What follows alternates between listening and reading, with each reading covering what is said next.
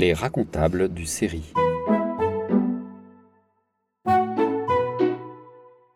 Il faut bien rire, de soi avant tout, et du rire faire un instrument de pensée.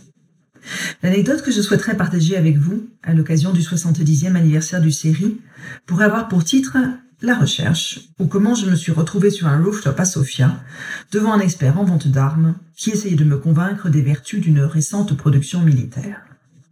La scène se situe au tournant des années 2000, dans la capitale sofiote. Nous sommes trois, deux hommes et moi, assis sur un toit autour d'une table ombragée. Il fait beau, le temps est léger. Ils ont à eux deux trois fois et demi mon âge. Il y a cet homme que je ne connais pas, mais avec qui je dois impérativement faire connaissance, m'a dit un ami. Depuis quelques années déjà, ce dernier est toujours là lorsque j'ai besoin de lui, prêt à me faire accéder à des documents précieux pour mes recherches doctorales. Lorsque je ne suis pas en Bulgarie, il prend de mes nouvelles par téléphone, de loin en loin. J'avoue ne pas savoir exactement comment nous nous sommes rencontrés. Il fait partie de ces gens que tout jeune chercheur croit sur son terrain.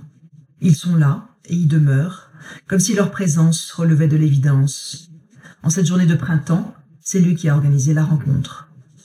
Café et boissons sucrées en main, nous parlons de choses et d'autres, avant que la discussion ne glisse graduellement vers l'industrie d'armement bulgare, ses succès au temps de la guerre froide, ses performances récentes, et que nous n'en venions à parler d'abeilles, au sein bulgare. Il me faut quelques minutes pour chasser les abeilles qui s'obstinent à veloter dans ma tête et comprendre que nous sommes en fait en train de discuter d'un système de défense antiaérien auquel a été donné un acronyme littéralement piquant.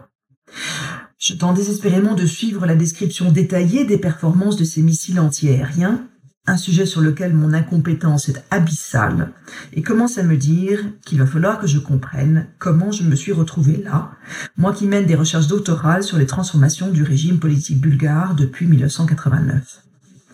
Je crois que mon interlocuteur est lui aussi en train de se demander ce que nous faisons là tous les trois, qui je suis exactement, et s'il n'y a pas eu erreur sur la personne. Au bout de quelques minutes de ce qui ressemble de plus en plus à un quiproquo, il met un terme à nos échanges et mon ami et moi redescendons nous fondre dans la joyeuse foule de Sofia. Se pourrait-il que j'ai été tenu pour un membre de la DRM, la direction du renseignement militaire? J'en avais croisé quelques-uns au cours des années 90. Ou pour une jeune chercheuse proche de la délégation aux affaires stratégiques du ministère de la Défense français, qui sollicita main chercheur au moment des conflits balkaniques ou que persista en une Bulgarie post-communiste la conviction selon laquelle les chercheurs d'Occident étaient tous potentiellement affiliés à des services de renseignement.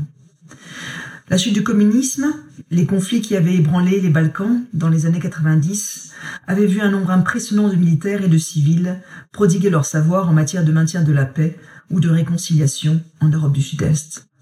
Le soutien apporté au développement de la société civile par des fondations occidentales avait quant à lui est interprété comme une entreprise d'influence extérieure sur les dynamiques locales. Le fait que j'ai enseigné en Bulgarie, dans le cadre d'un projet financé par la Fondation Soros, que j'ai écrit dans le cadre d'une recherche collective à l'invitation de Patrick Michel, alors chercheur au série, sur les relations entre l'armée et la nation pour la délégation aux affaires stratégiques du ministère de la Défense, que j'ai travaillé pour un think tank occidental, aurait-il pu suffire à cette méprise? Peut-être. Mon ami a continué à m'appeler pendant quelques années après l'achèvement de ma thèse.